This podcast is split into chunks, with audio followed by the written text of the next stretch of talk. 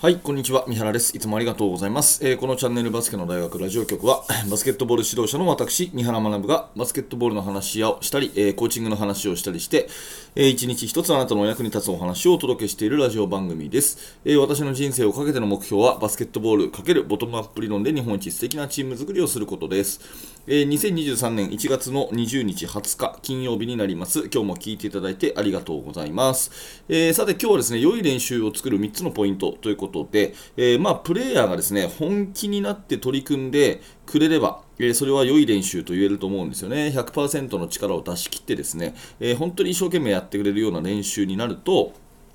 それはいい練習というふうに言えると思います。えー、ただですね、えー、興味が湧かなくて、やっぱりやらされてるっていうかね、えー、なんかこうつまらないなという感じでやっていても、いくらそのね、練習内容自体が、えすごく大事な、必要なものであっても、えそれは効果が半減するので、どんなふうに練習を作っていいかというようなお話をしていきたいと思います。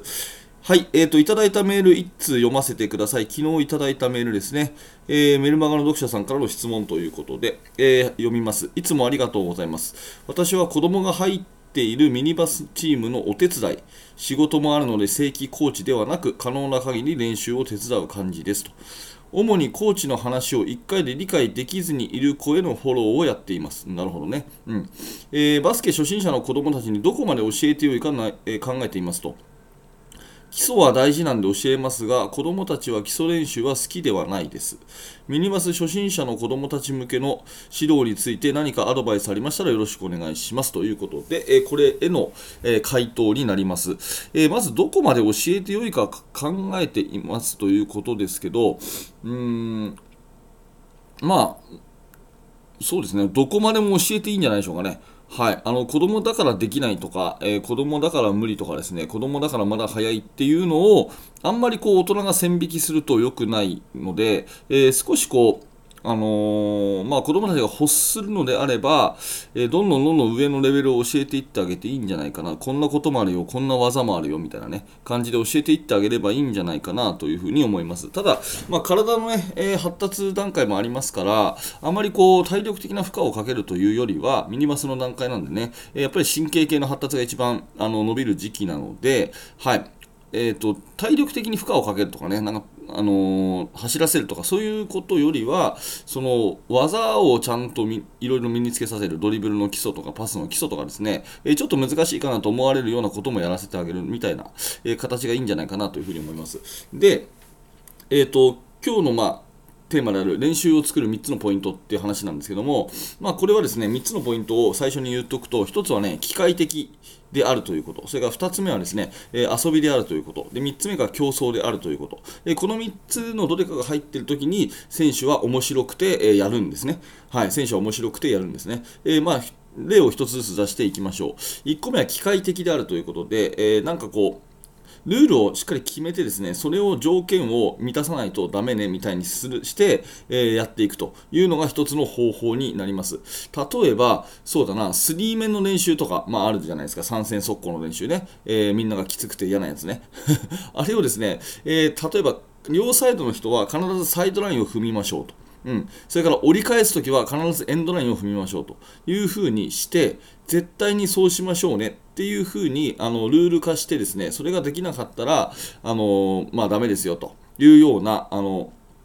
ルールにしてやっていくというふうにすると走らざるを得ないじゃないですか。はい、だから、頑張って走れじゃなくて、私がよく言うですね、心がけじゃなくて仕組みっていうことで、えー、仕組み化をしてしまうということですよね。はい。えー、とにかく、えー、サイドラインは必ず踏みましょうと。で、折り返すときにエンドラインを必ず踏みましょうと。で、これはルールですよというふうにするとかですね。あとはもう時間の設定をするとかいうやつですね。えまあ、3面で行くんだったらですね、ただ時間の設定なしに普通に行くんじゃなくて、え往復8秒でやるとかね。うん、まあ、8秒っていう数字がいいかどうかは別として、とりあえず例えで、例えてですね。はい。まあ、そんな風に、えー、8秒じゃいくらなの無理か。あちょちょっとごめんなさい、適当に 言いましたけど、まあそういうふうに時間の設定をして、なんかこう、焦らせるってことですね。えー、そんなふうにすると、全力を出し切って練習をするので、えー、機械的にするっていうのが一つのポイントです。はい、これまず一つ目のポイントとしてやってみてください。で、二つ目はですね、えー、遊びであるということですね。これは面白いから夢中でやっちゃうということで、まあこれの代表例は鬼ごっこですよね。